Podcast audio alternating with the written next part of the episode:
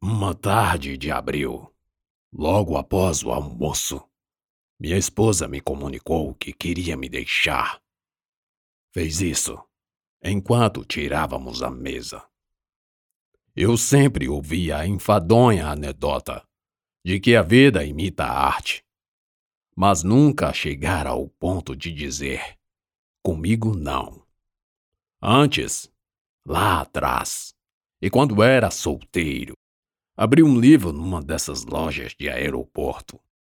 Tão só pela curiosidade do mistério que à época ondava a autora, Helena Ferrante. As primeiras frases do livro me impactaram. Parecia ser a história de uma mulher que sofreria com o abandono do marido. Fechei e devolvi a prateleira. Não comprei. Julguei ser bobagem aquilo. Não lembro se me pus no lugar da dona da frase, mas creio que não. Aliás, sem dúvida não. Era jovem e belo, de família abastada, cheio de vida e envolto de gente linda, mais linda que minhas expectativas poderiam conjecturar. Eis a razão do impacto daquela profecia. Comigo não. Comigo nunca. Há um poder latente nas memórias que as faz retroagirem e se misturarem às novas, modificando sintomas, sentimentos, afetos, nos modificando. Lembrar da e refletir a frase de minha última esposa e do livro de Helena Ferrante, a um só minuto. Passados milhões de minutos, hoje, aqui e agora, é diferente. Lembrar da mesma coisa, em momentos distintos, pode guardar um abismo. Quando eu e Ana nos casamos, eu via o mundo como um carrossel.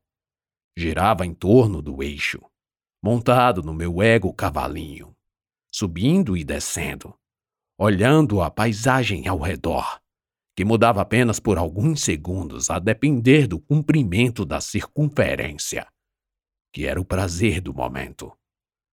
E como de se esperar, logo abusava do brinquedo.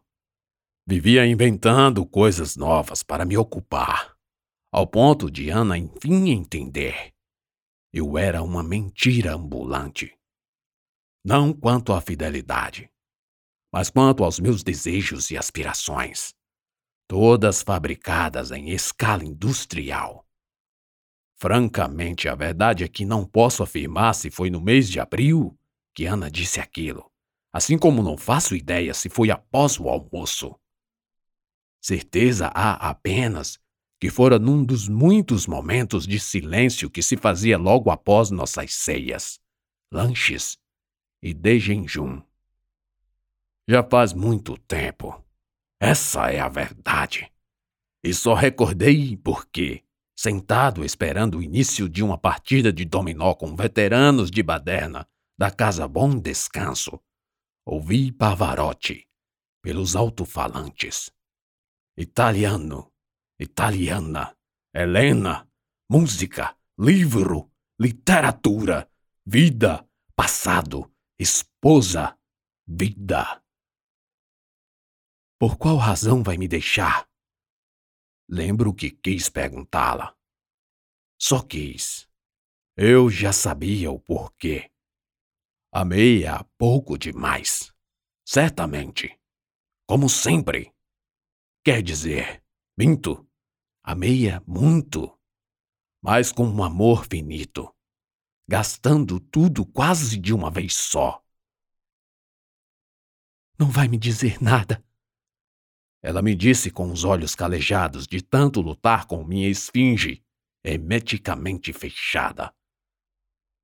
Que quer que eu diga? Resista! Reclame, sei lá! Lute, brigue, faça! Alguma coisa, ela ia dizer. Era uma última tentativa, firme de que não derramaria mais nenhuma lágrima sequer. Não na minha frente minha já então ex-esposa levou a mão à boca depois da conjugação do quinto verbo. o fazer. Faltaram-me os verbos. Debalde para um homem sem predicado, feito de orações incompletas, carente de objetos diretos e indiretos, que não sabia onde estavam. No princípio, eu era o Verbo. Depois, não mais. Hoje, o Verbo se fez um velho moribundo, que pelos corredores de uma casa de repouso manca e puxa uma sonda uretral, pavor dos meus tempos de jovem hipocondríaco. Você consegue assistir a um filme até o final sem desejar ir embora do cinema? Todos os terapeutas comportamentais me faziam esta pergunta. Mas é óbvio. Quem não? Eu respondia e tentava dissimular minha grosseria numa brincadeira. Queriam eles sugerir que meu catálogo de patologias incluía algum TDAH. Inúteis comparações da vida. Mas quando o filme era ruim, aí era outra história. E a vida a dois era quase sempre uma produção ruim. Ana foi minha terceira e derradeira esposa. Não tive filhos com ela, graças. Não posso repetir Brás Cubas, mas poderia ser pior. Tive filhos com as outras. Outras. Plural. Uma menina com a primeira, um rapaz com a segunda. Quando sentia vergonha ao falar de mim pelos cantos, trocava na frase o substantivo esposa por namorada, engomando. A inofensiva permuta morfológica era mais para evitar espantos daqueles que ouviam de mim. Foi casado três vezes. Arregalavam os olhos e eu via se formarem entre eles expressões. Misericórdia! Um Fábio Júnior esse não presta. É igual ao pai. E assim por diante.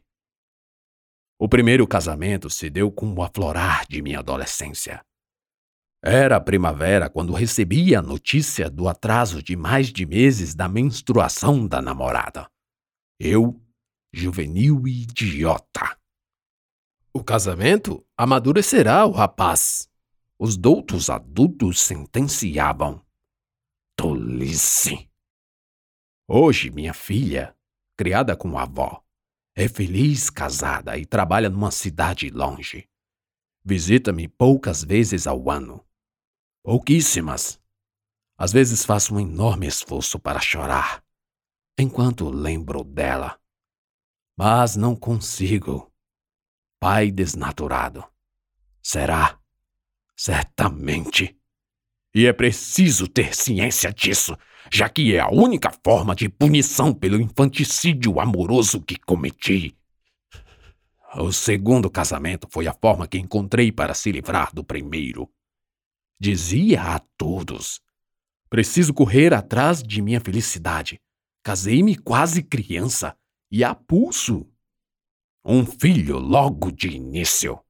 Problemas financeiros ampliados pela deserção econômica de meu pai, e brigas e mais brigas infinitas, ciúmes, injúrias, calúnias. Já não conseguia manter submerso o homem cruel naquela bagunça, e a violência seria o próximo ato. Saí de casa. Ficou o filho menino, que hoje é um pai de família sucedido e viajador pelo mundão afora. Curiosidade. Os dois tinham quase a mesma idade, três ou quatro anos, quando me viram sair com malas e trouxas. Inocentes. Não entendiam nada. As mães choravam. Eu não. Eu não. Eu não. Eu não. Deus não existe. Bati! Saltou Elias em júbilo pela vitória. Outro velho mentiroso sobrevivente do Holocausto Viral de 2020. Parece que Covid só levou pessoas boas. Joguemos outra. Falei abusado e comecei a girar as pedras de osso. Aposto que esse mofino escondeu alguma peça para bater. Na minha caminhada sombria, algo me dizia que eu acabaria aqui, nesse asilo, liso e pobre de atenção. Olho para a janela com grades. Qual a serventia daquelas grades contra ladrões se estamos no segundo andar do prédio? Quem quiser pular pode ir ao terraço. É mais alto e a queda de cabeça, sem dúvida, fatal. Eu já sinto tanta dor pelas doenças da CID-10 que uma dorzinha a mais, uma a menos, talvez nem faça diferença na hora do baque. Além do mais, é a fatura em fraturas para compensar o mal que fez. Prefiro sofrer aqui a encontrar Vigílio e o Vate jogando lorota no oitavo círculo. Desocupados. Eu sempre trabalhei e agora pago o preço. Sozinho. Quanta dor física! Mas a da alma é a pior. Parece que esse foi o castigo de uma vida empática irresponsável, de um tratante com o coração dos outros de um bate-carteira de carinhos e afetos, de um corruptor, mentiroso, enganador, salafrário, vilão. E o pior é que a minha vida miserável nem me dá tempo e condições de sair por aí a lá Dom Quixote, fingindo demência para imitar algo de bom dos livros que queimei depois de ler o resumo deles. Talvez. O jeito é morrer abraçado com um pé de castanheira torcendo para que não achem meu corpo antes do desjejum dos urubus. Droga de asilo que nem árvore tem. Também, árvore para quê? Essa maldita sonda não me deixaria mijar nas formigas das raízes. E só de lembrar, dói-me a uretra. Seu Paulo, o senhor não comeu nada. Interpelou-me a moça que cuidava das refeições dos idosos. Saí do transe para balbuciar.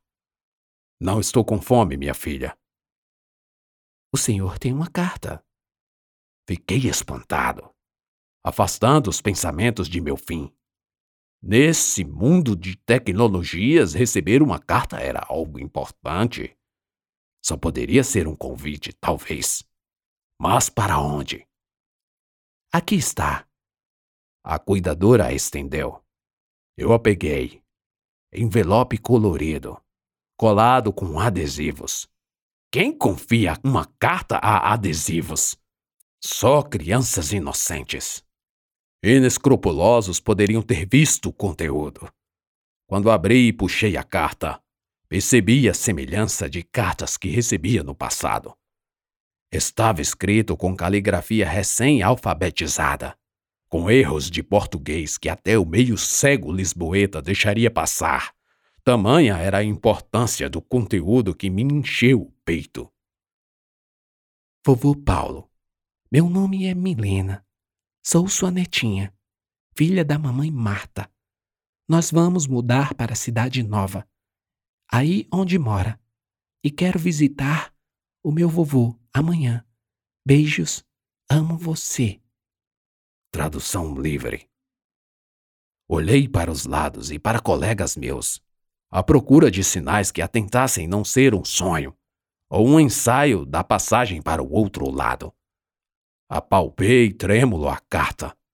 Era real.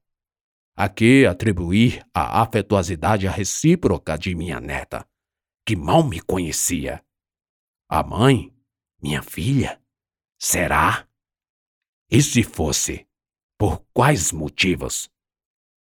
Uma chance. Uma última rodada para respirar o mesmo ar. Começava agora meu verdadeiro castigo no purgatório da redenção. Compensar o vazio de uma vida inteira, no pouco tempo que me restava. Abriu à tarde, depois do almoço. Não sei. Razão alguma existe para lembrar. O pé de castanheira pode esperar. Ele e as formigas vive muito mais que um velho solitário. Ai sera nanni nemene sagliette tu sai adò Agosto cuore ingrato più di spiette far me non può Adollo fuoco coce ma si fuie te lascia sta. E non scopre, affriesse, non destruie, solo a guardare.